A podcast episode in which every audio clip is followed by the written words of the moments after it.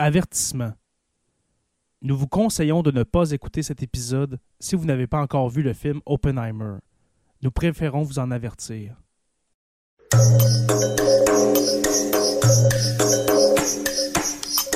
Bienvenue dans le podcast Sur la Terre des Hommes.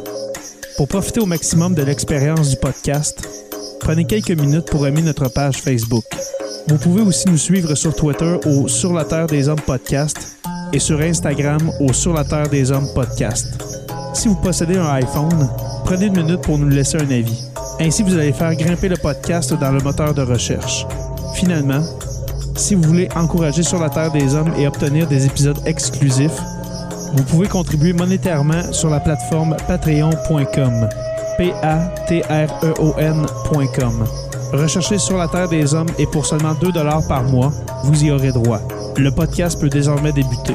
Bienvenue sur la Terre des Hommes.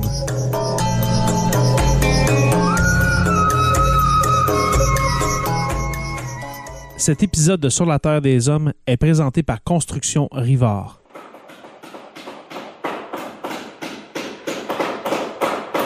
La rénovation et la construction, ça passe par la science du bâtiment et de vraies maisons éco-énergétiques. Un des seuls en Abitibi-Témiscamingue qui construit des maisons Novo Climat et Prénet Zéro. De la fondation à la finition d'escalier, ils font tout. Construction avec un S rivard.com ou contactez-les au 819 279 6181.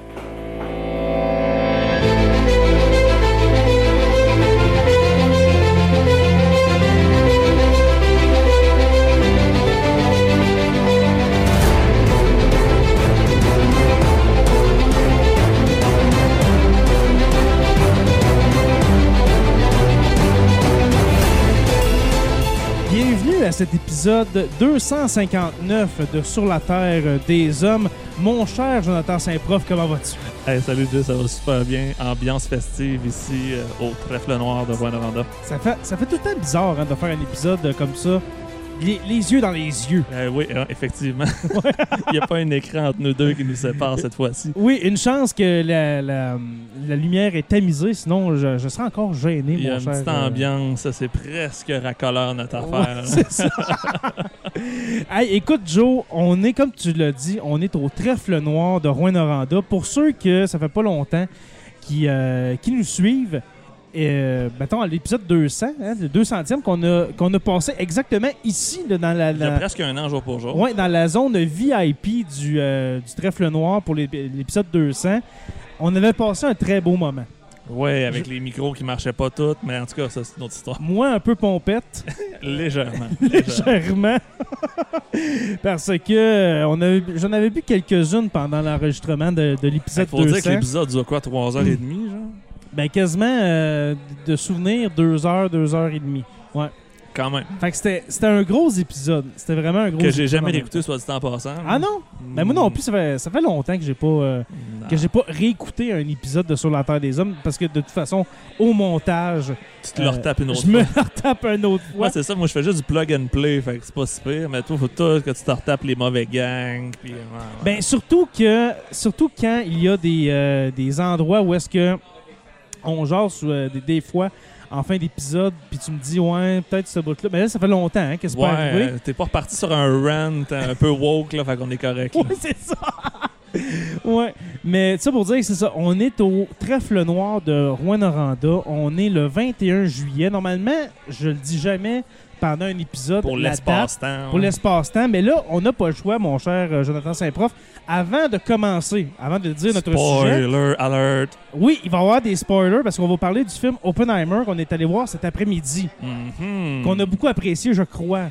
Ouais, je crois qu'on peut dire que c'est Ouais. un excellent film, mais encore, on se garde ça pour tantôt. Exactement.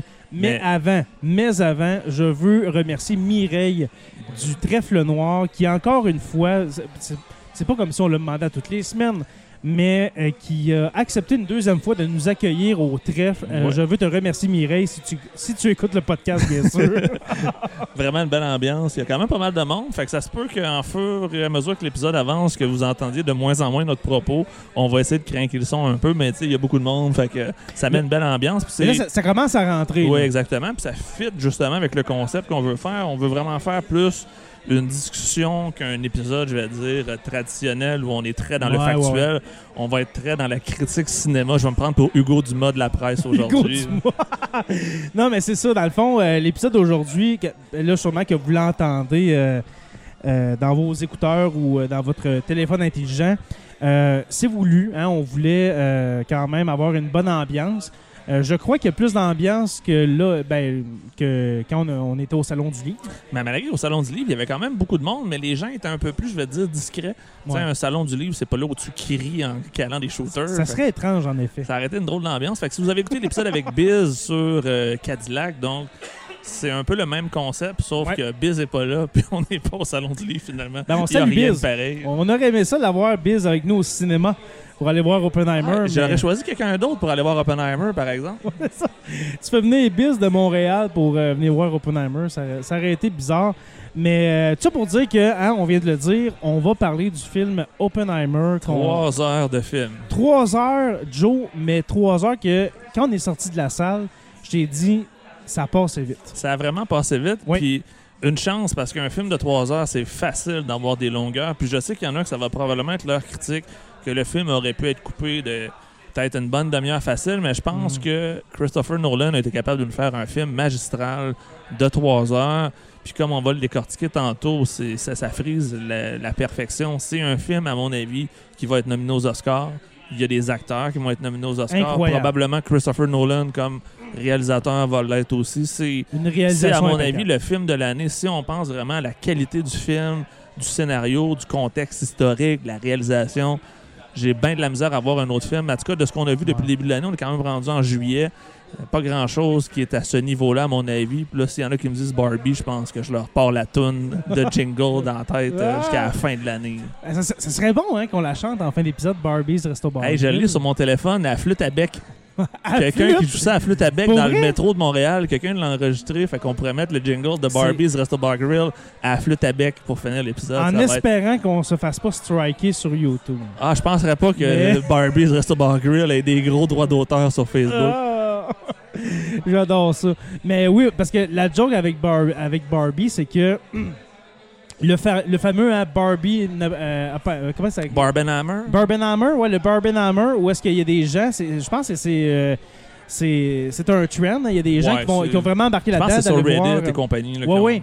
D'aller voir Barbie en après-midi, puis d'aller voir Oppenheimer en soirée.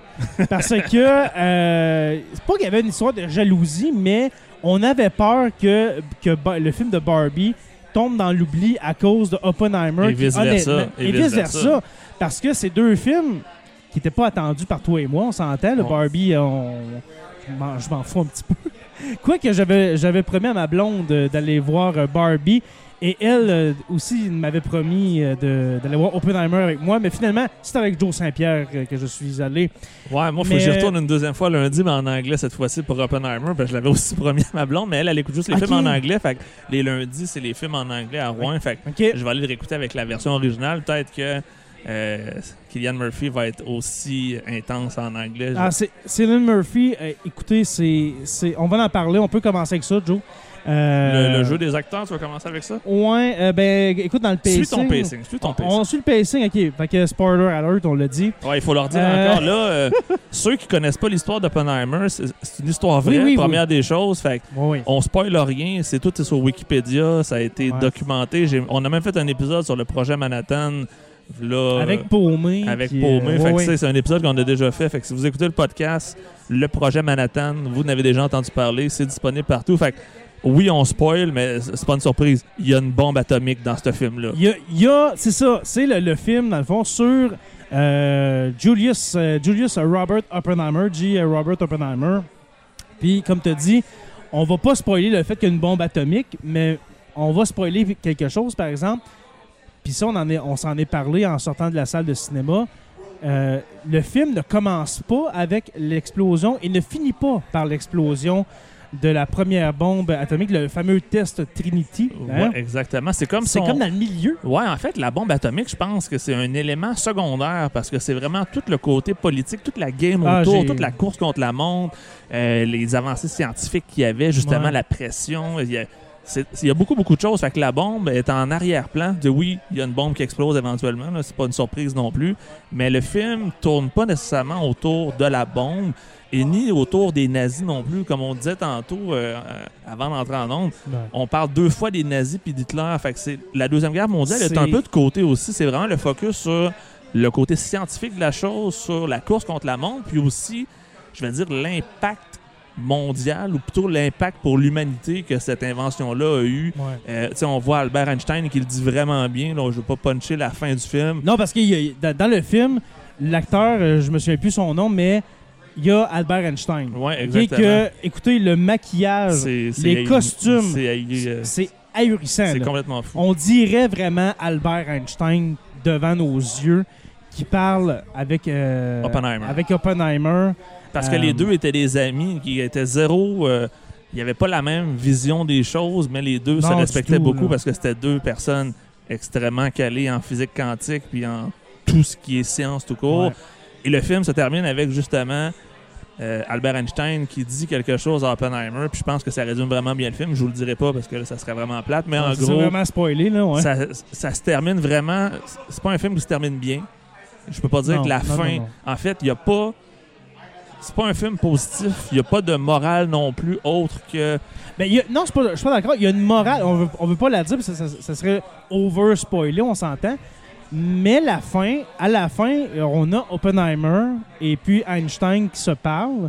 Une scène dans le quoi le premier tiers du film où est-ce Ouais, que on ne sait pas. un peu. ouais. on ne sait pas ce qu'ils se sont dit parce qu'on voit de loin avec le personnage de, de Robert Downey Jr. Hein, d'Iron Man. tantôt, ouais. Iron, Iron Man qui mérite un Oscar dans ce film-là. Ah non, écoute, quand tu m'as tapé sur l'épaule, hey Jay, c'est Iron Man, tu l'avais pas reconnu? Non, ça m'a pris un bout avant de le reconnaître. Je savais qu'il était dans le film. C'est Robert Downey Jr. Ouais, Robert Downey Jr. va être aussi euh, à surveiller à la course aux Oscars, qui joue un rôle assez important pour Celui ne pas de dire... Lewis Stra- Strauss. Ouais, Lewis Strauss, qui était dans le fond, on va dire, le politicien responsable de l'agence américaine de l'énergie atomique. Donc, c'était un peu le boss, si vous voulez, de Oppenheimer. Ouais. Et c'était un personnage assez Une controversé. espèce d'ancêtre, un peu, si je peux dire, pas l'ancêtre, mais un peu l'équivalent de l'AIEA mondiale. Oui, exactement. Donc, c'était lui qui l'agence chapeautait. C'est lui, dans le fond, qui gérait tout ça. Puis, il est extrêmement jaloux de Oppenheimer. Puis, tout le long du film, Ouais. comme vous allez le voir, il y a une espèce de dualité qui s'installe entre Ouais. les deux. Et c'est documenté aussi. C'est- une histoire vraie, comme on a dit en entrée de jeu. Ouais. Donc, c'est un autre personnage important. Mais oui, il y a plein de flashbacks comme ça. Ouais. Euh, le président Truman, qui est un des personnages aussi qu'on va voir apparaître. Euh, il y a plusieurs autres personnes, justement, qui étaient de vrais personnages historiques qui vont apparaître euh, dans Mais- le film Oppenheimer. Là, là, tu parles de personnages. Ton avis général, as-tu aimé ça? En général, as-tu aimé ce film-là? J'ai Avant de parler des personnages. j'ai adoré ce film-là. Pour vrai, Moi c'est. aussi. C'est J'avais peur, j'avais peur d'être déçu, mais j'ai pas, j'ai pas de peur à dire maintenant Mhm. que c'est un chef. Non seulement c'est un chef-d'œuvre, mais c'est c'est magistral. C'est Ouais. magnifiquement beau et magnifiquement dark en même temps. C'est pas un Et film. magnifiquement, comme on a dit, réalisé par Christopher Nolan. Exactement. Puis Nolan a été capable de nous amener dans une ambiance. C'est sombre. Il n'y a pas de joie dans ce film-là. C'est très dark. C'est très pesant. Pesant, oui. L'atmosphère est lourde parce qu'il faut savoir que l'invention de la bombe atomique, ça a littéralement changé le monde. Je pense que depuis probablement l'invention, à part peut-être de l'électricité, je vois pas d'autres inventions aussi importantes dans les mille Qui a dernières changé années. le monde. autant. Exactement. Donc la Puis on, bombe. on le dit dans le film, hein? Dans le film, on dit le monde a changé à partir de maintenant, puis la bombe n'a pas encore sauté. là. Exactement parce que Juste, juste, avec la création de, du village de Los Alamos, c'est le monde a changé. juste l'idée de construire un objet qui va littéralement donner le pouvoir à l'humanité de s'autodétruire, c'était en soi juste le fait de penser ouais. d'avoir les je veux dire les outils pour Ouais. construire cette bombe là, ça vient complètement changer le monde, puis surtout de savoir dans quel contexte ça s'est fait avec les moyens. On dit que ça a coûté à peu près 2 milliards de dollars à l'époque construire c'est ça, cent- milliards. j'ai regardé vite fait, c'est 180 milliards aujourd'hui en argent d'aujourd'hui. Donc, ça aurait coûté Incroyable. 180 milliards de dollars pour construire la première bombe atomique.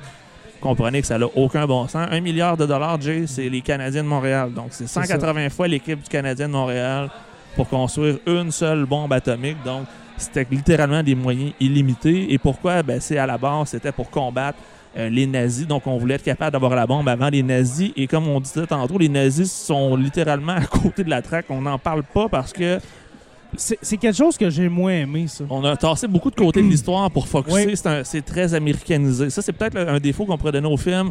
Ben, c'est un film d'Hollywood. C'est Eh. sûr que tu vas voir des drapeaux américains. Tu sais, justement, quand, quand ils- ils font sauter la bombe, je pense que c'est quoi, à 5h20 du matin, Ouais, ils exactement. reviennent à Los Alamos. Puis ça, je pense que c'est une erreur historique. Tu me corrigeras si je me trompe, mais le la ville de Los Alamos qui a, été, qui a été fondée, qui a été créée pour le programme, euh, pour le projet Manhattan, qui en passant, les gens de Los Alamos, ne- ne- à part l'équipe de scientifiques qui travaillait sur le gadget, hein, comme on l'appelle, on Ouais, l'appelle pas la bombe The- The atomique. Thing. Ouais, The Thing, le gadget. Euh, à part ces, quelle- cette dizaine de scientifiques-là, là, Gros Max Kings qui le savait. là. les gens là, de Los Alamos, ils savent pas qu'est-ce qu'ils font là. Puis là, bizarrement, ils arrivent de l'explosion. Puis là, là, tu vois quasiment une centaine de personnes euh, en, en liesse là, qui Tout le sont monde est heureux. content de la réussite. Ben ouais, mais de- c'est pas de même, ça s'est passé. C'était pas ça, là, avec le- justement avec le gros drapeau américain en arrière, mais ça, c'est typ- c'est typiquement hollywoodien. là. Mais ce qu'on ce remarque rapidement, c'est que la Deuxième Guerre mondiale est vraiment tassée. L'histoire de, la con- de la conquête euh, de la bombe atomique contre Ouais. les nazis, on en parle un peu, mais on focus vraiment sur les Américains et on prépare déjà la guerre froide. Déjà, on parle des Russes, de Staline. Donc, C'est vraiment un film plus guerre froide que Deuxième Guerre mondiale. exactement, c'est vraiment une introduction à la guerre froide qu'un film sur la Deuxième Guerre mondiale. Parce Ouais. que oui, on en parle, mais c'est vraiment pas le focus. Le focus, c'est déjà, on pense déjà à l'après Deuxième Guerre mondiale, à l'après bombe atomique, de ce qui Mm. pourrait s'en venir. Fait que c'est peut-être une déception à ce niveau-là de ne pas avoir autant parlé peut-être justement de la Deuxième Guerre mondiale que je l'aurais voulu, mais Ouais. en trois heures, ça aurait rajouté encore plus de longueur. Parce que avant, avant de commencer le film, on, a jasé, on a jasé, on a jasé. Puis on, on a dit pourquoi pas ne pas avoir fait une, euh, une série? Ouais. Une série sur Oppenheimer. Tu sais, mettons, là, tu fais une série de 10 épisodes d'une heure, une heure et quart, là, ça aurait été parfait. Ça aurait été que- un peu comme Tchernobyl, tu sais, des épisodes d'une heure Oui. et vingt, une Oui, heure, oui. une heure dix, une heure et vingt, t'en fais cinq, six au Mm. pire, mais Mais en trois heures, moi, j'ai quand même trouvé ça très bien. oui, effectivement. L'info qui a été, euh, qui a été euh, partagée, etc. Il y a beaucoup de politique, on va en jaser dans l'épisode. Il y a beaucoup, beaucoup de politique. Euh, pour les gens qui s'y connaissent moins, je te dirais, qui sont moins, comment je dirais ça, habitués à. Pour les néophytes, maintenant. Les, les néophytes des années 50, tu sais, tout ce qui est le macartisme, euh, le début de la guerre froide, ça peut paraître pesant. Moi, je pense que ça peut paraître pesant pour. Si t'as pas d'intérêt Euh, pour l'histoire, euh, ça se peut que le film soit long. Faut vraiment que Oui, t'aies un oui, intérêt pour ce qui s'est passé, pour l'histoire, pour les Ben, même événements. moi, Joe, je te dirais, là, entre la deuxième et la troisième heure, ça commençait à être long. Mais maintenant, ça l'a vraiment déboulé. Ouais, il y, a eu- vraiment- il y a un build-up qui se fait, c'est un- Oui. tranquillement, puis on comprend pourquoi à la fin que le build-up est slow, c'est que Ouais. l'histoire, comme on dit, c'est pas le focus sur la bombe, c'est vraiment sur Oppenheimer, sur sa vie, puis C'est sur la vie, c'est ça. C'est sur la vie d'Oppenheimer. C'est vraiment une biographie d'Oppenheimer et non un documentaire sur la bombe atomique. C'est vraiment la grosse différence. Donc oui, il y a la bombe. Ce qui est bien quand même. Oui, exactement, parce que Oppenheimer, c'est probablement le personnage le plus important du 20e, euh, du 20e siècle parce que c'est l'invention la plus importante. On parle beaucoup d'Einstein, puis comme on dit dans le film, Einstein, c'est la génération précédente. Dans sa La génération, à génération lui, de l'atome, la génération. euh, C'est le précurseur, dans le fond. c'est ça. Tu sais, comme, comme on dit dans le film, justement, c'est la génération de l'atome, de la fission, de la fusion. Tandis que la génération d'Oppenheimer, c'est plus la génération de la physique quan- quantique. Exactement. Puis de est- l'utilisation de l'atome pour à des fins, on va dire, militaires, Ouais. malheureusement. Puis dans le film, le, le personnage joué justement par euh, l'excellent Cillian Murphy, que sûrement que vous avez vu dans, le, dans la série euh, Peaky Blinders. Peaky Blinders. Surtout. Euh, aussi, il joue dans plusieurs films de Christopher Nolan. Inception est là-dedans, Oui, les vrai. Batman il est là-dedans. Oui, Hey, c'est vrai. le ça. Scarecrow, hein, le- Uh-huh. l'épouvantail. Ouais. Euh, c'est une muse de Christopher Nolan. Puis Je pense que c'était vraiment la personne pour faire Oppenheimer parce Ben, que physiquement. il ressemble vraiment. Pour ceux qui ont déjà vu le fameux vidéo de Oppenheimer qui dit No, I become death, destroyers of the world, il est pareil. Il ressemble vraiment beaucoup. Puis ça a pas l'air La d'avoir été. des yeux. et Ça n'a pas été comme euh, Nolan disait, il n'y a pas eu de, de montage, ils n'ont pas truqué l'image pour y ressembler. C'est vraiment Murphy qui a été capable de se faufiler dans ce, ce costume-là, on va dire, ou dans ce La gestuelle aussi, hein. Puis avant d'aller euh, vers ce, ce personnage-là d'Oppenheimer, on va les décrire, là. Puis les acteurs aussi, qui, qui sont. J'ai pas. J'ai pas une déception de performance d'acteurs, Joe, dans Ah non, ce c'est film-là. c'est sont c'est un tous et toutes excellents parce que l'épouse d'O- d'Oppenheimer, qui est jouée par Emily Blunt, je Uh-huh. crois, Vraiment excellente aussi. est bonne, là. Ça n'a aucun bon Elle sens. vraiment Comment bien elle le rôle. badass, là. Parce qu'il faut savoir qu'Oppenheimer, c'est un coureur de jupons. Fait que ses Coureur fans- de jupons, un peu, un peu euh, naïf aussi. Ouais. Naï- la naïveté Ben- d'Oppenheimer, on l'a décrit là-dedans. Ben, en fait, oui, c'est naïf, mais c'est aussi justement le gars, on dirait qu'il est un peu mésadapté social. on dirait que les codes sociaux, il les comprend pas. Lui, il, on, il dit ce qu'il faut Ouais. dire, il dit la vérité, il comprend pas les games politiques, puis ça va y nuire éventuellement Solidement. parce que lui, dans le fond, son idée, c'est c'est un scientifique, c'est un crack vraiment de la science, puis Ouais. Les gens vont en profiter. Il va être exploité justement euh, dans tout ça. On va profiter de sa naïveté, puis ça va coûter, ça va lui coûter vraiment cher par la suite. Ben, ça, va, ça va coûter quasiment le, le restant de sa vie Ben, sa professionnelle des, années 50 parce que c'est dans les années 60, on va en parler, mais dans les années 60, il a été ré- réhabilité. Parce que Euh, oui, il a été déchu après, malgré tout, malgré Ah. que le fait qu'il ait inventé, on va dire, l'arme la plus puissante de tous les temps, malgré la- l'importance que ça a eu dans la Deuxième Guerre mondiale, dans l'histoire, euh, on l'a carrément tassé parce qu'il y a des gens jaloux. on, on l'avertit dans le film. Hein? Ouais, on Mais, lui dit. euh, quel personnage qui l'avertit? C'est une de ses maîtresses Mhm. qui dit Tu penses pas, Robert, justement, que. Tu sais, on, on- comment, comment je dirais ça? Là, je, je vais paraphraser, mais on se sert de toi maintenant, mais qu'est-ce que tu penses qu'ils vont faire de toi après? Tu vas être le premier à discarter. tu sais. Oui, parce que le film tourne beaucoup autour du passé euh, pseudo- pseudo-communiste Oui, de, de. Robert. Oppenheimer. Parce qu'il faut, il faut comprendre qu'on disait l'histoire de la guerre froide. euh, C'est le communisme. on- on- n'a pas peur des nazis tant que ça aux États-Unis. Il faut comprendre qu'aux États-Unis, les nazis sont très loin. Ils sont pas aussi, je vais dire, Présents. euh, présents qu'en Europe. Donc, aux États-Unis, les nazis, à la limite, euh, on s'en- fout. hein. pas que ça laisse les gens indifférents, mais on n'a pas aussi peur des nazis que des communistes. Fait que dès la Deuxième Guerre mondiale, même si on est, je veux dire, entre parenthèses, alliés des Russes, Mhm. on a peur des Russes, puis on se prépare déjà. On le sent que c'est le prochain ennemi. Fait que les nazis Ouais. sont, je vais dire, euh, secondaires dans l'histoire. Et justement, euh, il faut savoir que partout en Occident, les communistes ont eu une bonne hausse de popularité après la révolution russe de 1917. En France, il y en a eu beaucoup, même en Allemagne, avant qu'Hitler emprisonne puis tout le monde. Euh, aux États-Unis, au Canada aussi. Même Pierre Elliott Trudeau, euh, c'était déjà vanté d'être un d'être un communiste Oui, oui. jadis. Pierre-Carl Pelado aussi, notre cher PKP de Québécois Média. Donc, c'était à la mode être communiste. Puis Oppenheimer... Là, on parle, on parle des années 20-30. Ouais, là, J'étais un peu 30. plus loin, mais c'est pour comprendre que, tu sais, le communisme à la russe, on va dire, ou à la soviétique, ça charmait la gauche, je veux dire, intellectuelle, sans savoir c'était quoi la vraie... Le vrai, le, vrai, le vrai sens du communisme Exactement. soviétique. Parce que le, on le était très Das Capital de Karl Marx. On était encore beaucoup dans la théorie. On n'avait aucune ça. idée comment que le communisme avait surtout été côté euh, syndicalisation, Ouais, côté. les droits des euh, travailleurs, sociaux. C'est ça, les, les, les soins de santé, etc. Tu sais, beaucoup plus ça que le, le vrai- le vrai communisme qui était vécu en, en On URSS. est loin des goulags. C'est ça. Mais le- le- le- la période des années 50 aux États-Unis, c'était ça. C'était La la, peur rouge. la peur rouge. On voyait des communistes partout. Euh, Je suis un peu déçu qu'on n'ait pas euh, amené dans le décor euh, le personnage de, de McCarthy. Oui, effectivement, Joseph McCarthy. Parce qui- que j'étais certain quand. Parce que là, on, on parle du film, je, je vous décris un peu des on scènes parle du film d'histoire aussi de. puis de l'histoire. Excuse-moi. Mais dans le film, il y a plusieurs scènes où est-ce que c'est un peu une commission d'enquête sur euh, Oppenheimer et son droit, dans le fond, d'avoir une espèce de, de carte de sécurité pour faire partie de la commission euh, Dans le fond, c'est comme un- atomique américaine. C'est son autorisation de faire ça. partie de cette petite gang de privilégiés qui sont très très proches du pouvoir. C'est comme un- une carte d'accès, je vais dire, sécurité maximum pour Mhm. entrer à quelque part. Exactement. Et puis, dans, euh, dans ces scènes-là, celui qui pose des questions, celui qui est un peu le, le- le- procureur, hein, qui pose des questions, les questions à Oppenheimer et puis les autres témoins sur la vie d'Oppenheimer, etc. J'étais certain, jusque vers la fin du film, où est-ce qu'on dit vraiment son nom, que je me souviens même plus euh, son prénom, mais j'étais certain que c'était le personnage de McCarthy. Parce que physiquement, l'acteur, comment il était coiffé, comment il ressemblait, il ressemblait pas mal à Mais McCarthy. peut-être peut-être qu'indirectement, ils ont fait un personnage, je vais dire, ambigu pour, qui représentait peut-être plein, Je sais pas. plein d'autres personnes.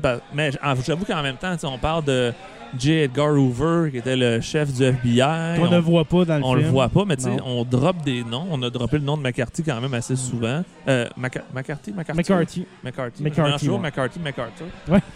Ah, que- Général, Géné- Général MacArthur, c'est lui qui était responsable euh, des opérations dans le Pacifique oui, euh, pendant exactement, Guerre. exactement. Je mélange les deux. C'est pas lui qui voulait dropper des bombes sur la Corée du Nord?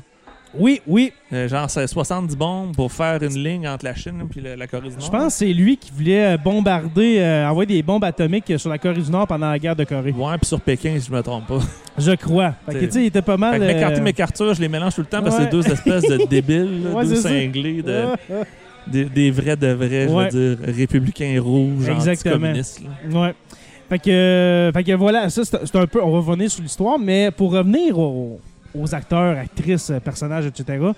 Là, on a parlé de Cillian Murphy, On a parlé d'Emily Blunt. que euh, Emily Blunt, qui joue euh, l'épouse de d'Oppenheimer, qui honnêtement un rôle de soutien incroyable. Emi- euh, Emily Blunt là-dedans, C'est, Elle a plus de colonnes que Oppenheimer. ah, elle te le ramène solide. là. Ouais, c'est, c'est, c'en est une qui a compris. Elle, elle comprend toute la game que son mari comprend pas. Elle, elle voit à quel point il se fait c'est manipuler. euh, c'est comme un peu sa conscience. Exactement. Puis on dirait qu'il veut pas l'écouter sa conscience par naïveté ou parce qu'il a peur ou parce qu'il est pas, il est pas conscient, on le sait pas, mais Mm. euh, elle, elle comprend à quel point qu'il est naïf puis qu'il, qu'il se tient pas debout, qu'il se défend pas, euh, qu'il, qu'il obéit trop aux ordres puis que ça nuit. Fait on veut, on veut pas dépeindre le Oppenheimer dans ce film-là comme quelqu'un d'extrêmement mou, mais l'affaire, c'est qu'il est, il est tellement manipulable. c'est un gars de principe en fait. Il est ça, il est tellement droit, il est tellement, tu sais, il sait tellement où il s'en va, tellement by the book que lui, manipuler, faire des arnaques, c'est, c'est pas dans sa nature. Il est Ben, trop... pour lui, ça existe pas. Fait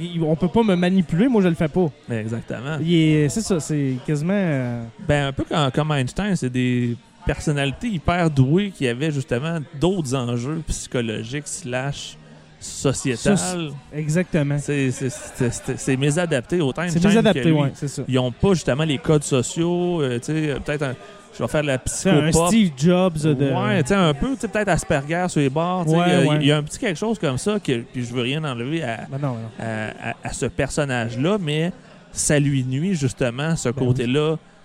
Ah, il, a failli facilement. perdre, il a failli perdre le restant de ses jours. Là. Oui, Parce si- que dans, on l'a pas vu dans le film, mais euh, il est sauvé par un On autre dans- personnage historique important, on le dira pas tout de suite. on le dira pas tout de suite, mais il a été sauvé par euh, un autre, euh, un sénateur, hein, n'est-ce Un pas? sénateur du Massachusetts. Oui, dans les années euh, fin 50, mais les années 50, justement, comme on disait tantôt, sont vraiment pas faciles pour Oppenheimer. Ils sont pas faciles Euh, pour les Américains non plus parce que leur gouvernement là, les a convaincus que c'était la menace rouge puis que c'était Ouais. imminent, que les États-Unis vont être détruits. Tu sais, On a vraiment détruit, je vais dire, le moral collectif des États-Unis pour des intérêts politiques et financiers. On a tellement voulu justement montrer l'ennemi comme étant une bête de sang aussi destructrice Ouais. qu'épeurante que les Américains ont été façonnés par justement ces années 50-là. Ça, a- ça a vraiment changé, je pense, le restant du 20e siècle. Mhm. Sans ça, je suis pas sûr que les États-Unis auraient été le pays qu'ils sont aujourd'hui avec les plus et les moins que ça apporte. Je pense que les années 50, c'est le tournant parce que c'est là Mhm. où, je veux dire, le déclin va commencer parce qu'ils sortent de la Deuxième Guerre mondiale au sommet du monde, puis là, on dirait que ce sont c'est leur propre pire ennemi. Ils se tirent une balle dans le pied, ils se nuisent eux-mêmes pour finalement, dans le fond, s'effondrer comme on le voit présentement. Exact. T'as- t'as- T'as très bien expliqué ça. Puis, euh, tout ça pour dire que ben, Oppenheimer fait partie de ce déclin-là, euh, qui est reconnu après la guerre. On parle des années, euh, je pense qu'il a été homme du Time, euh, du Time Magazine en, en 45 ou en 46. Ouais, Mais- c'est pas long. là que ça, ça drop après, où est-ce que on ramène son passé. En fait, c'est une fois que la guerre se termine, on était tous unis derrière le drapeau pendant la guerre. Puis la minute que la guerre se termine, les chacals ont sauté dans le tas parce que tout le Ouais. monde pensait à son avancement personnel, tout le monde pensait à sa propre réussite. Puis Oppenheimer, On, on le voit, on voit dans le film hein, le côté armé. Puis tu sais, quand Oppenheimer et son équipe, parce qu'il faut pas juste dire Oppenheimer, mais quand l'équipe 4000 à de Los Alamos, sais. on, finit la bombe là, C'était merci, bonsoir. On a, on a la recette. Exactement. Ah, on n'a plus besoin pas, de vous là. autres. hein. On n'a plus besoin de vous autres. Vous avez trouvé comment? Merci, bonsoir. On, on va s'en occuper. Votre job après. est fait à cette heure. euh, Vous êtes On plus-. C'est ça. Puis on va essayer de vous effacer euh, par, euh, par tous les moyens. Puis Oppenheimer, c'était ce, ce passé-là qui, honnêtement, était pas si grave. Qu'est-ce qu'il a fait de grave? C'est un communiste. communiste? C'est le pire qu'il a fait. Il y a sa, Ouais, mais a- sa femme était communiste. Son beau Sa- son sa frère était communiste. Ouais, sa dire, blonde. ouais. Sa maîtresse était communiste. Ouais. Sa femme était communiste. Son frère était communiste parce qu'il avait leur carte de membre du Parti communiste. Mais mais lui, non. en théorie, c'est pas un crime. Il y a, il y a- c'est pas un crime d'être membre d'un parti politique. Surtout aux États-Unis, le monde de la liberté, t'es pas censé. Mais un des personnages hein, pendant la commission d'enquête qui dit on devrait pas être jugé aux États-Unis sur, que- sur qu'est-ce qu'on pense. Exactement, on devrait pas être jugé c'est comme sur une espèce de message politiques. pour aujourd'hui aussi. Exactement, qu'on devrait pas être jugé parce qu'on est de gauche ou de droite, que ça devrait dans le fond être garanti par la Constitution américaine, parce qu'à la base, c'est ça. Mais c'est pas normal qu'il y ait des gangs qui soient moins garantis que d'autres. D'un côté, les néo-nazis étaient tolérés, mais les communistes, c'était la peste noire. Fait Ouais. tu comprends qu'il y a beaucoup d'hypocrisie là-dedans aussi. Parce que Ah oui, ouais. d'un côté, a- aux États-Unis, il y avait beaucoup de pro-Hitler, il y avait beaucoup de nazis ouvertement euh, présents partout. Tu sais, des Henry Ford de, de- de ce monde qui étaient littéralement des financiers du parti nazi. Ça, c'était correct, mais que quelqu'un ait fait partie d'un syndicat de profs d'université, c'était automatiquement un, communiste. ouais, Hey, on s'entend, on n'est pas rendu à financer Staline, on est juste pour Ouais. le droit des travailleurs, mais ça, Mais on le dit justement dans une des scènes du film. Tu sais, c'est c'est, euh, dans la scène où est-ce que c'est euh, où est-ce que c'est la femme d'Oppenheimer qui se fait qui, se- qui, euh, qui se fait interroger mais à revire dans ses shorts le procureur en question que dont je C'est une des meilleures scènes du film parce Ah, que tout c'est- le monde oui. s'attend à ce qu'elle s'écrase puis qu'elle dise tout ce Oui, mais faut. ça, ça montre que, tu sais, parce que elle, là, la, la femme d'Oppenheimer, peux-tu me trouver son nom, s'il te plaît? J'ai ça de dire la femme d'eux. S'il te plaît, tu serais bien gentil. Mais, euh, justement, elle, c'est c'est une biologiste, là. Tu sais, c'est une biologiste qui a été divorcée, Puis un doctorat. qui a un doctorat, une docteure en s'appelle biologie. Catherine. Catherine Oppenheimer. Cathy, c'est ça. Kitty, Kitty, la- On l'appelait Kitty, c'est ça. Kitty, ouais. Mais Catherine, OK? Alors, Kitty, Oppenheimer, on va dire Catherine. Euh, Catherine euh, Oppenheimer, dans le fond, c'est une docteure en biologie Exactement. qui a divorcé pour aller avec Oppenheimer parce que avec son ex-mari, elle était femme au foyer. Elle dit vous- justement au début quand ils sont... Ça, il refusait qu'elle fasse de la science, dans le fond. Puis lui, Mais il l'a- amené justement pour Exactement. se servir de ses attitudes. là. Une femme du- de la première moitié du 20e siècle, on peut, tu sais, dans cette première moitié du 20e siècle-là, avec tu sais, des Marie Curie, des- tu sais, il y en avait beaucoup de femmes scientifiques, mais là, on s'en va vers un retour au, au conservatisme. Exactement. Les années 50-60, la maman au foyer, les enfants, etc. Mais elle, elle refuse ça, puis ce rôle-là, de la, tu sais, de- justement, de la femme forte qui ne veut pas être confinée à ses, à ses, à ses fourneaux, là, Mhm. c'est, c'est une performance incroyable. Ouais, vraiment. C'est. C'est Il n'y a incroyable. pas beaucoup de rôles féminins. Il y a, y a Kitty.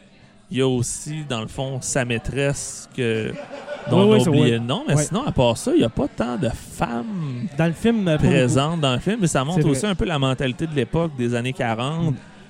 Il y a une scientifique, euh, c'est, euh, on s'entend, c'est une scène qui dure 10 secondes. Oui, Mais mais. Oppenheimer dit, elle, je la veux. Ouais, puis les que- autres gars, ils sont pas d'accord parce que justement, pourquoi j'écouterais l'opinion d'une femme? Ouais, c'est ça, mais lui, euh, ben, ça, Oppenheimer dit, elle, je la veux. Parce bien- que lui, il, il voyait pas le code social que les femmes étaient inférieures. Fait que pour lui, une scientifique, c'était une C'est scientifique. ça, Fait que exactement. c'est- C'est beau de voir aussi. Sa, sa naïveté est belle à voir, mais en même temps, quand Ouais. tu connais la game, tu comprends que pauvre gars, tu sais, il part, part avec deux strikes, mais en même temps, c'était beau de voir que pour lui, c'était Il n'y a, pas de code. il n'y en avait pas de problème, c'est ça. Ouais. Dans un monde, je vais dire, sans codes sociaux, sans, sans, je vais dire, le côté politique, il aurait eu une carrière complètement différente. Il serait peut-être même devenu un politicien important parce qu'il a, il a fait beaucoup de politique par la suite. Malheureusement, ça s'est mal passé, mais il a essayé justement d'être la eu de voix de la conscience parce que il a regretté. Enfin, il est devenu le monstre qu'il a créé lui-même. Il a regretté un peu son invention, un peu beaucoup même. Mm. Mais je pense qu'avec la- la- la relation qu'il a eue avec le monde politique, il serait pas devenu politicien parce que justement, le, personnage de Lewis Strauss, qui est joué par Robert Downey Jr., qui honnêtement, c'est un méchant là-dedans, euh, Iron Man. Robert Downey Jr., mais encore, écoute, ce gars-là, cet acteur-là, Joe, là, il me fait capoter. Autant que il peut jouer un rôle humoristique, un rôle de super-héros, que là, c'est un.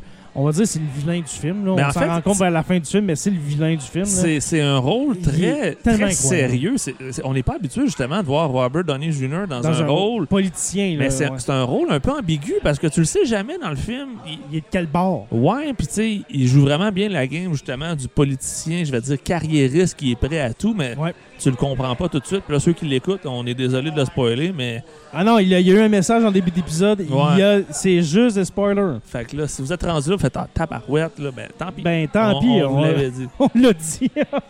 Mais effectivement, c'est non seulement c'est surprenant, mais c'est déstabilisant aussi parce Ouais. que tu t'attends toujours à ce qu'il fasse une joke ou à ce qu'il fasse un. Une, Un- euh, une mimique euh, faciale. Exactement. Ou tu sais, qu'il fasse un espèce de petit call à l'Iron Man, un espèce de petit À punch. rien. Zéro. Et il a été vieilli. On s'entend qu'il a été maquillé. C'est pas par CGI parce que Non, effectivement. euh, Nolan, euh, Christopher Nolan, là. vanté justement que aucune explosion. Je pense que c'est des, euh, voyons, les, les images, justement, les vidéos de, de la bombe. Si c'est pas les, origi- les, les originaux, c'est des reprises de, de, de, Ouais, de- de il a vidéos de bombes atomiques.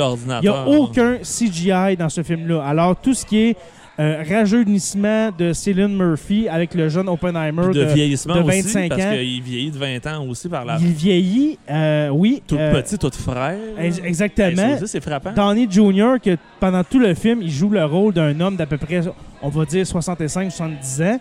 Euh, Mais Downey, il est dans la soixantaine. Ouais, mais euh, il a pas l'air de ça. Fait que, il a fallu qu'il vieillisse, là. Les cheveux Ouais, il est juste naturel. Ouais, c'est ça, peut-être que. c'est ça, peut-être qu'il est naturel, dans le fond, dans ce film-là. Ouais, mais euh, voilà. Fait que Robert Downey Jr., incroyable. Emily Blunt, Cillian Murphy. Euh, Matt Damon. Hein, On n'était pas sûr. hein. Non, on se l'est pas dit avant le film. Ben, on c'est était- en sortant dans le char, on j'ai n'était dit. pas sûr ni un ni l'autre de Matt Damon. Moi, je suis que. je Moi, suis pas un fan. Je suis pas un fan. Moi non plus. Lui un Ben fan. Affleck, j'ai jamais été capable. Puis Non. c'est deux personnes qui se ressemblent beaucoup. J'ai aimé Matt Damon dans Il faut sauver le soldat Ryan parce qu'on le voit pas du film. C'est lui, là, Ryan. Exactement. Mais moi, euh, voyons, Matt Damon. Matt Damon, j'ai, euh, je l'ai beaucoup aimé dans un autre film de, Nolan? de, de Christopher Nolan, euh, euh, Seul sur Mars. J'ai pas écouté Seul sur Mars. T'as pas vu le The Martian, Non, Seul pas sur vu Mars? ça. Ça fait partie des films qui sont dans ma pile, mais je suis pas un écouteur de films. Écoute, mon gars, Je c'est un gars de série, moi. Fait que les films, souvent. Mais j'ai ça, puis. Interstellar qui est sur ma liste que je vais écouter justement parce que ça fait longtemps. Je que- pense que je me trompe. Euh, Seul sur Mars, ce n'est pas Christopher Nolan. Attends un peu, on, on- a le temps. là. C'est un Ouais. épisode euh, estival. Hein? Fait qu'en Euh, attendant, je vais faire du temps. Non, non, check, le- check mon. Matt Damon.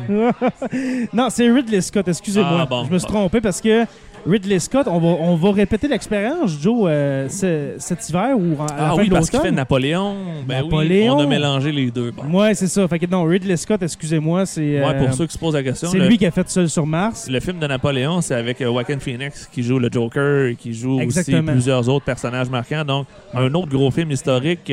Et comme les Français le disent, on est tellement mauvais en bon film qu'on le fait faire par un ami. C'est exactement ça. Hein. C'est exactement ça. Euh, justement, j'ai lu ça sur, euh, sur Twitter ou sur Facebook. Les Français, juste pour résumer un peu ce que j'ai dit à Joe, mais c'est ça, les Français qui disent, regarde, on va laisser l'histoire de Napoléon, on n'est pas capable de la développer, on est, on est trop mauvais pour faire des films de ce temps-là.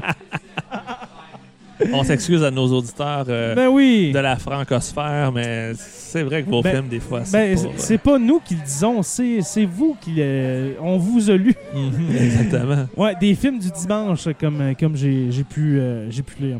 Euh, fait que c'est ça, Matt Damon, que moi j'ai aimé dans Qui, le film. le, qui joue le rôle Mars. du général Grove. Ouais, euh, Leslie Grove. Leslie Grove, qui est dans le fond le plus haut Le gradé boss. militaire, exactement. On qui parlait s'occupe, tantôt. euh, qui chapeaute le, le projet euh. Levi Strauss, par Downey Jr., c'était le politicien en, en chef, mais lui, c'était vraiment le général de l'armée américaine qui, lui, avait le deadline de qui supervise. euh, produire une arme pour le 15 juillet, si ma mémoire est bonne. Le 15 juillet 45, ouais, le pour que ça soit présenté à, la- à Joseph Staline à la conférence de Potsdam, qui Ouais. est un autre événement vrai, qui est aussi le plus beau Joker que euh, Truman a fait, je crois, dans la- le début de la guerre froide. Il a juste été dire à Staline on vient de créer la- l'arme la, plus puissante de tous les temps. Je te suggère fortement de rester alerte, mais tu sais, sans dire c'est quoi, sans dire comment.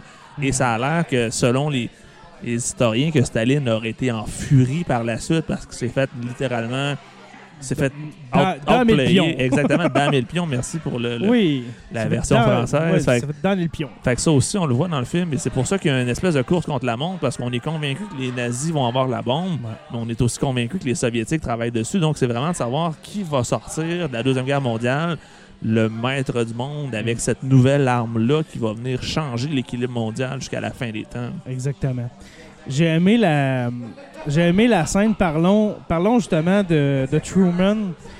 La scène dans le dans le salon ovale Oui, avec euh, Gary Oldman qui joue le président Harry Truman. que moi j'avais pas reconnu, Fait été meilleur que moi pour reconnaître dit, les gens. Parce que moi, je, Moi, je- savais qu'il me disait vraiment quelque chose que je l'ai déjà vu quelque part, puis finalement c'était Winston Churchill. Mais c'est ça, c'est Churchill euh, dans les heures sombres, hein, ça. Exactement.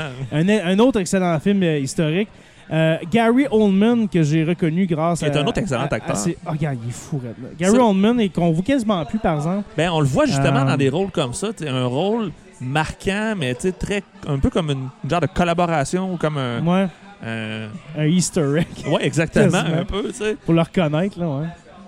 Fait- Mais c'est ça, Gary Oldman, que ça n'a pas été long comme scène, Mais ça parle tellement. mais ça parle tellement Ça- sur le personnage qui Harry était Truman. Harry Truman. Parce qu'il faut savoir qu'avant Truman, on avait FDR de Franklin Delano Roosevelt qui a eu quatre mandats présidentiels. C'est Ouais. seul dans l'histoire là, on passe à Harry. Truman, qui est un peu simplet, on va qui se est un- dire. exactement, qui est un peu l'idiot du Ouais. village et on n'a jamais compris pourquoi il était le vice-président de, de Roosevelt. Probablement qu'il y avait des intérêts financiers ou quelque chose, mais Mais Je pense que Roosevelt lui-même voulait pas que ce soit Truman, puis ça a été Truman. Ouais, je pense que c'est le- le- l'exécutif c'est pas un du Parti démocrate. Ah, c'est la pire personne qu'on pouvait mettre probablement aux commandes des États-Unis avec une bombe atomique dans les mains. Parce que comme on disait avant d'entrer en onde, si c'était Roosevelt encore à la fin de la guerre, il n'y aurait pas eu d'utilisation sur Hiroshima puis Nagasaki. Je pense. Il était trop humaniste pour ça. Il aurait probablement fait une démonstration de force. Il l'aurait fait sauter à quelque part, il l'aurait filmé, mais il l'aurait probablement pas utilisé sur des, Des- des sur des civils, civils. exactement. Ouais.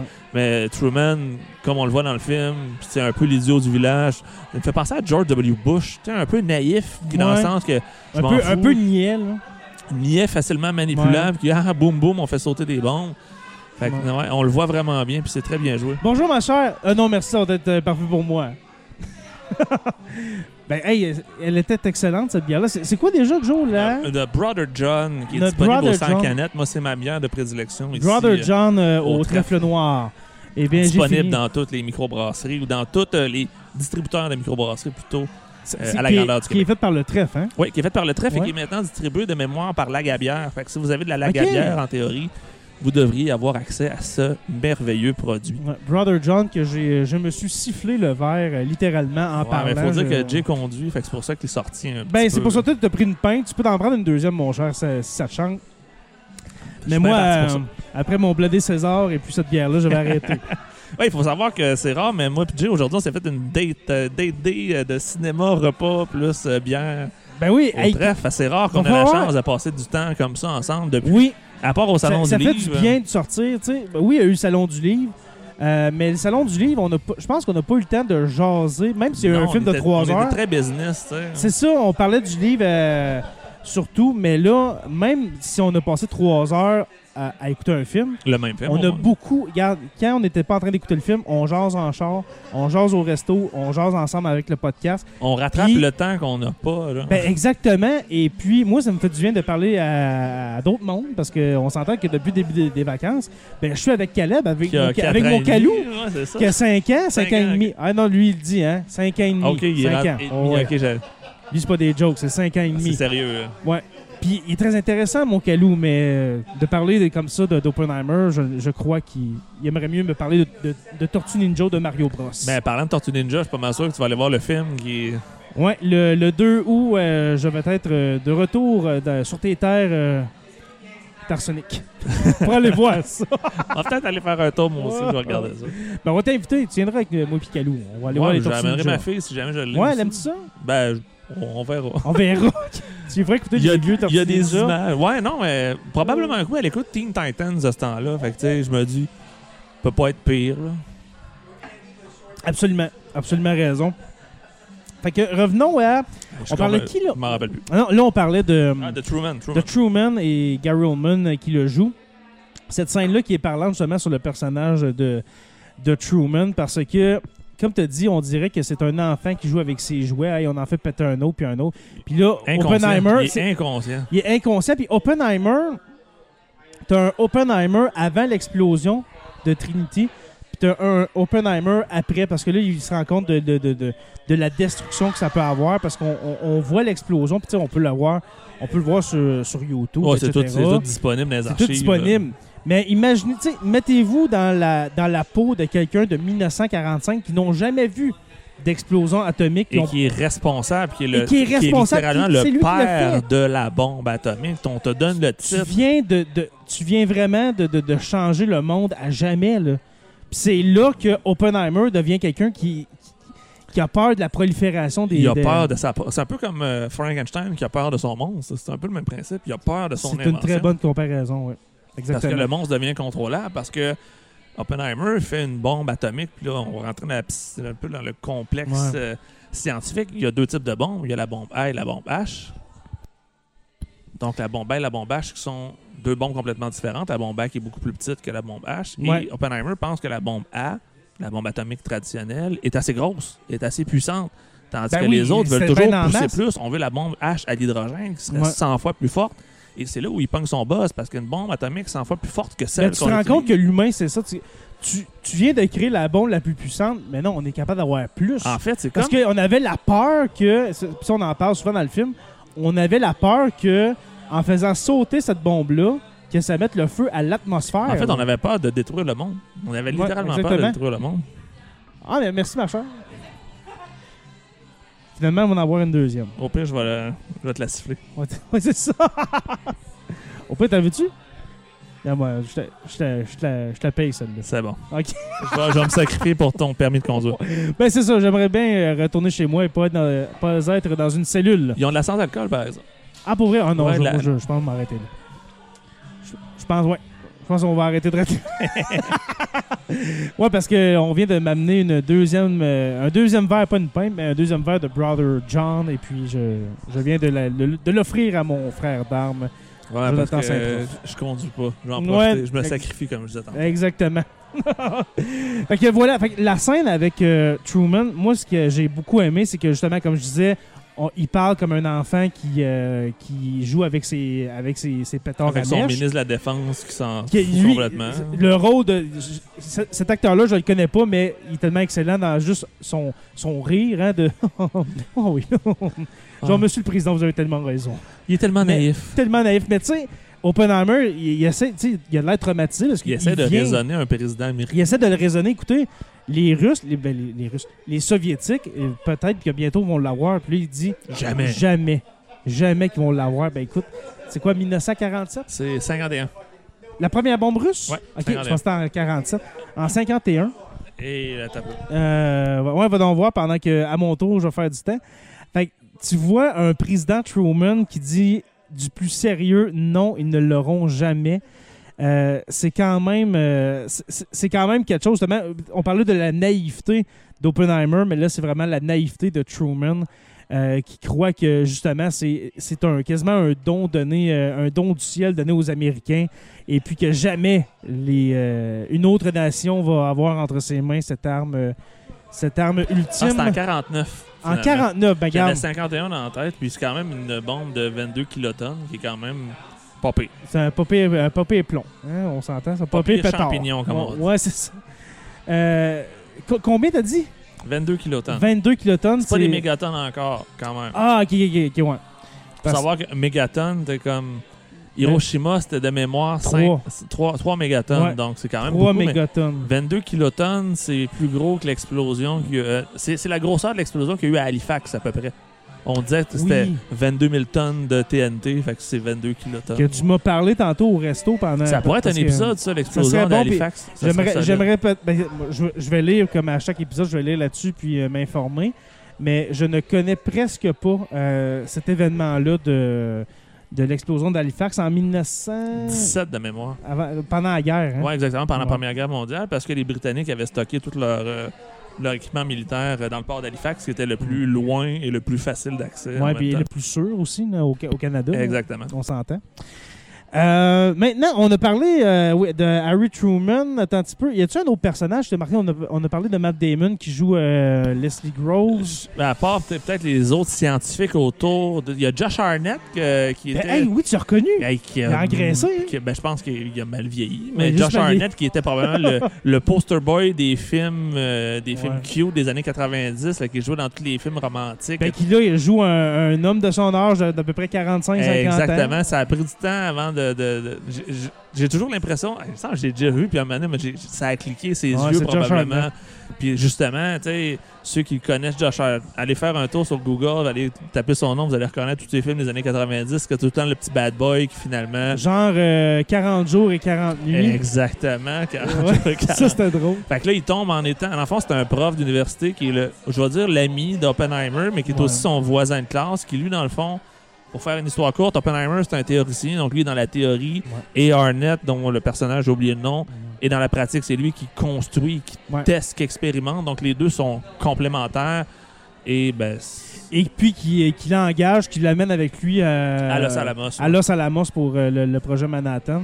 Euh, qui, euh, ça faisait longtemps que j'avais pas vu Josh Hartnett dans ce C'en est un, je pense, qui est sorti des boulamites un peu comme Ouais. celui qui faisait la momie, Brandon Fraser, qui Brendan est, Fraser. qui Ouais, est qui- ressorti dernièrement avec The Whale. C'est ouais. le genre de personne qu'on a oublié, mais que, qui futait le casting. Fait que peut-être qu'il fait encore des qui était très bon. euh, Josh Hartnett. il était euh, excellent, il était pour très vrai. bon il, avait bien son rôle. C'était pas un premier rôle, c'était un rôle secondaire. Peut-être un, Ouais, très secondaire. mettons, on va dire ouais. le sixième personnage important du film, mais quand même, il était sur le poster. Ouais. Puis en parlant, en, en parlant de rôle secondaire, c'est fou comment, on, on en- on s'en est parlé aussi, c'est fou comment que t'as des gros noms qui jouent des personnages très Des secondaires. petits rôles. Comme. Rami, euh, Rami Malek, Oui, celui qui faisait. euh, voyons. euh, euh, Freddie Mercury. Freddie Mercury, voyons. Oui, dans de Queen. Bohemian Rhapsody. Exactement, qui là joue un petit nerd scientifique. euh, Qu'on voit dans quoi 3 scènes? Ah, fait dont cinq- la, une des scènes de la fin où est-ce que je, je vais pas trop spoiler, mais où est-ce qu'il déballe le plan au complet de, de Lewis Strauss, euh, joué par euh, ce fameux Robert Downey Jr. Fait que, tu sais, il y a quoi y a, mettons, sur 3 heures, il y a quoi 5 minutes d'écran? Même pas? Même pas. Puis c'est très très secondaire, puis il faut le savoir que c'est lui parce que rapidement comme ça, on, il ressemble zéro à Freddie Mercury, mais Ah, sûr. encore une fois, si on reconnaît le. le- On reconnaît l'acteur euh, Rami Malek qui, est- qui, qui excellent j'essaie de réfléchir aux autres, c'est pas mal ceux que j'ai reconnus. Si- reconnaît, c'est pas mal ça. S'il y en a d'autres, je les ai pas reconnus. comme on a dit tantôt aussi, les personnages euh, féminins qui sont quasi absents euh, malheureusement, à part euh, Emily Blunt. Puis on s'entend aussi personnages issus de communautés culturelles aussi parce que.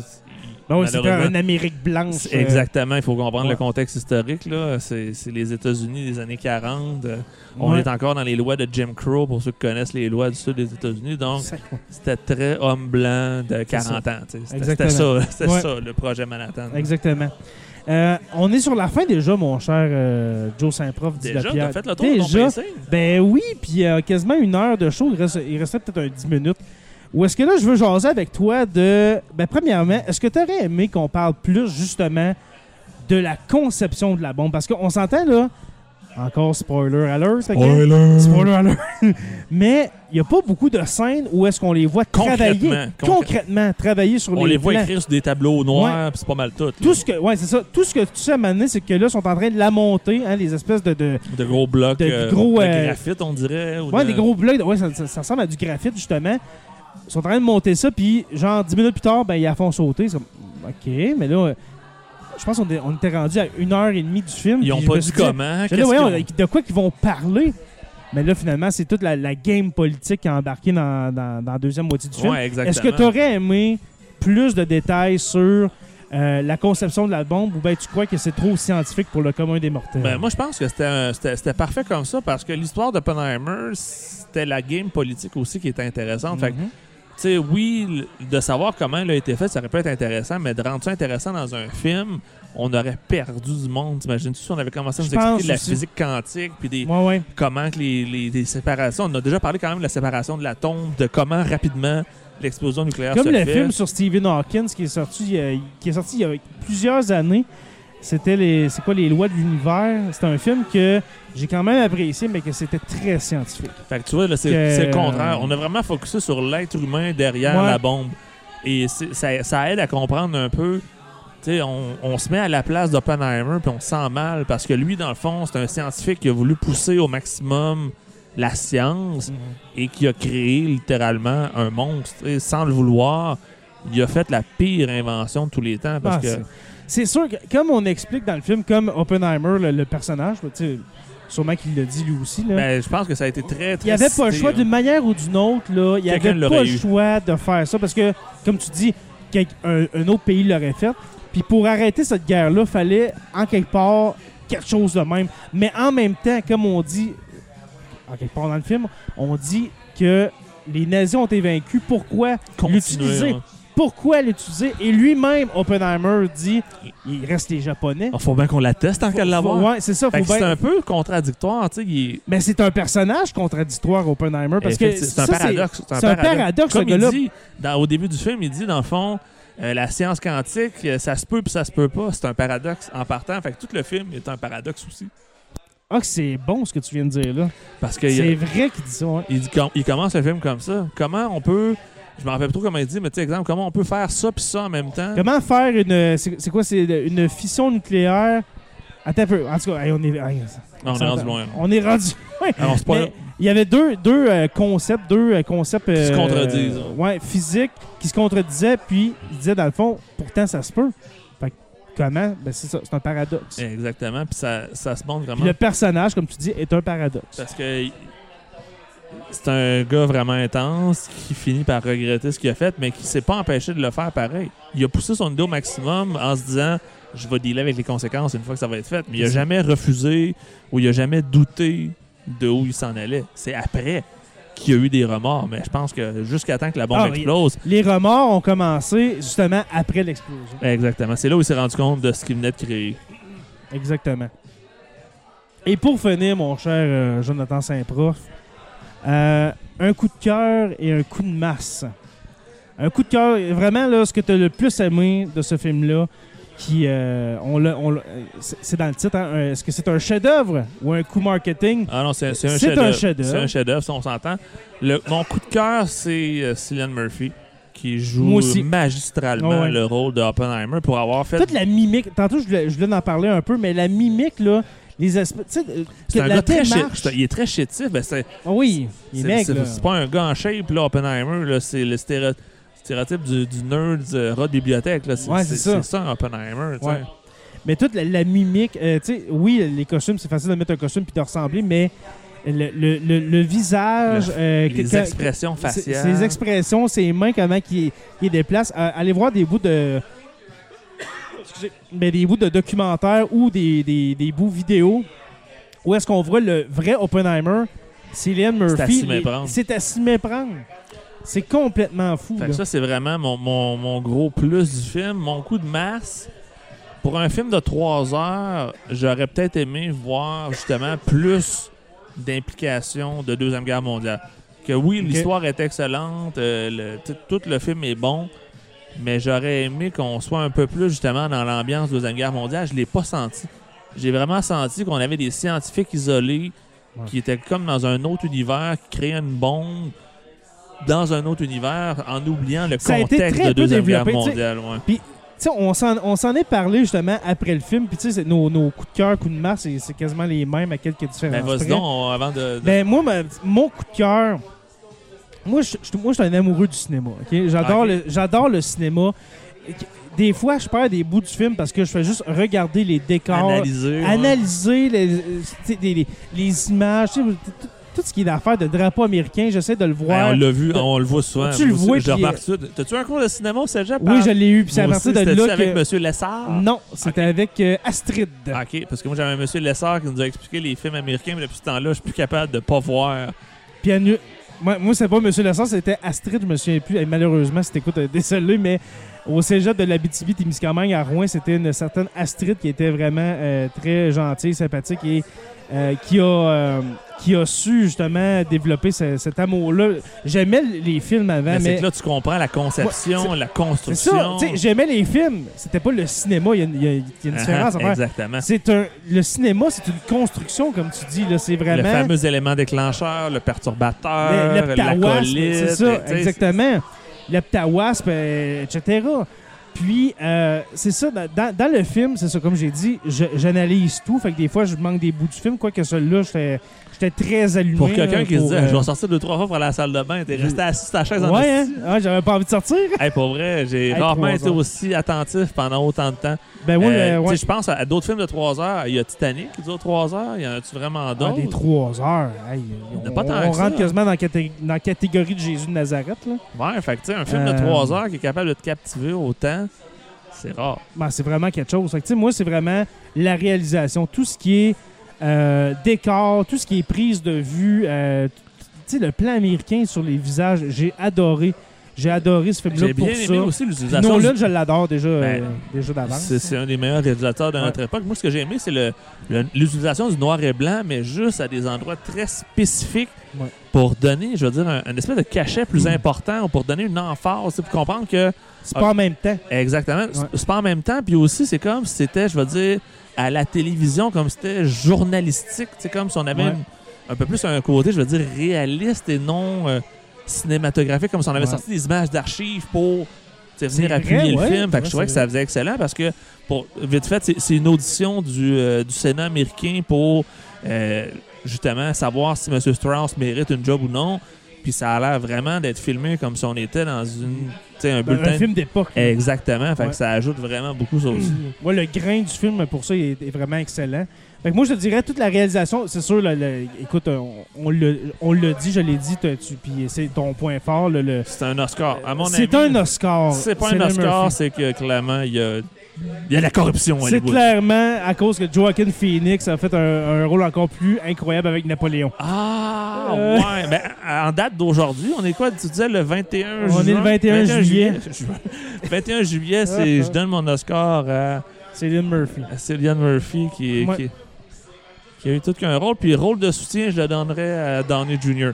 Pour vrai, Oui. ça mérite un rôle de soutien. Puis Nolan pour euh, réalisateur de l'année. Ah oui. Ben, ce film-là va avoir Même au la moins un, trame un sonore. La trame sonore Ouais, était le- parce Ouais. qu'on joue avec le son Ah, pour nous amener justement. Il y a des silences des fois Ben, malaisants. on hey, n'a pas, on n'a pas parlé dans le podcast, mais le, le silence, vas-y, euh, je pense qu'on veut parler de la même affaire. Rapidement, Ouais, la bombe atomique, quand elle explose, il faut savoir qu'une bombe atomique, on voit l'image avant d'entendre le son et on nous le fait vivre à vraiment 10 comme, km hein, environ. comme si on 10, était 15 là-bas. Fait qu'on voit l'image dans un silence total, on entend juste les gens respirer, puis maintenant on ressent l'onde de choc. Et dans un cinéma avec le son surround, on sent le Ah, son t'es- t'es- t'es rentrer. projeté, là. c'est c'est fascinant de voir l'impact que ça fait. Puis ça, ça rajoute aussi, c'est le genre de film qu'il faut voir. Ça a été filmé pour IMAX en passant, pour ceux qui ont des cinémas En IMAX. IMAX, ça doit être l'enfer. Ça doit être hallucinant. Si Ouais. vous avez un cinéma IMAX, vous devez aller le voir en IMAX. Nous, on Ouais. l'avait en, en Dolby Surround, ça a Ouais, fait la ça- job, mais c'est un film qui a été filmé, Nolan l'a filmé pour les IMAX, fait que c'est un, un film qui est presque immersif, puis tu ressens justement le son, puis la, la Hey, trame, la musique, ça. Ça joue pour beaucoup parce que ça, ça met une ambiance encore plus glauque à ce film-là. Ouais. On l'oublie souvent, mais on, on parle d'image, mais le son, c'est 50% d'un film aussi. Souvent, on le néglige, mais c'est tout aussi important d'avoir une bonne trame sonore que d'avoir des bons acteurs. Ouais, exactement.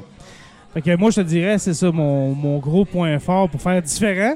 Parce que Cillian Mur- Cillian Murphy, comme j'ai dit, euh, j'ai, je l'ai adoré. Puis mon, mon, mon, mon coup de masse, mais en même temps, c'est un coup de marteau. C'est pas un gros coup de Ouais, un masse. petit coup de là. maillet. Un petit coup de maillet en, caillou, en caillouchou, comme on dit. Euh, c'est. Ben, ben, tu sais, moi, j'aime ça. J'aime la politique. J'aime le, des films politiques. De- dernièrement, j'ai écouté Nixon avec euh, Anthony Hopkins. Oh wow, ok, t'es allé chercher ça dans les boulamites dans mon Ben, 1995, puis ça n'était un film de 3 heures. C'était un solide film juste de politique avec, le, Watergate, Ben oui. etc. Euh, J'adore ça. faut être passionné de ça. Faut être passionné, Nous, mais- on est des passionnés de ça. On n'est pas du grand Moi- public. Là. Exactement, mais moi, je pense à quelqu'un qui va là pour voir un film de bombe, un, Un film d'action. C'est vraiment pas un film d'action. Non, Euh, mais effectivement. comme puis j'ai dit, pour moi, c'est pas un coup de masse, mais je pense en général, quelqu'un, il faut savoir qu'est-ce qu'on c'est va pas un film sur la bombe, c'est un film sur la politique C'est un film autour. psychologique. C'est un film psychologique aussi. Très. C'est- C'est ouais, c'est c'est un mélange de toutes sortes de films. politique, psychologique. euh, tu sais, comme je disais, il y a quelqu'un qui me, qui c'est demandait mais- est-ce que je peux amener mon enfant de 13 ans? Je dis oui.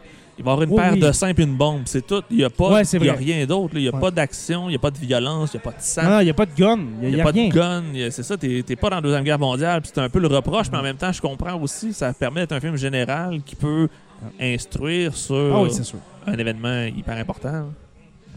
Fait que moi, ce serait le ça. Hey, vous voyez comment c'est pas négatif, là? Fait que euh, côté étoile, écoute. Donne-tu euh, ouais, donne-tu un sur 10, mettons?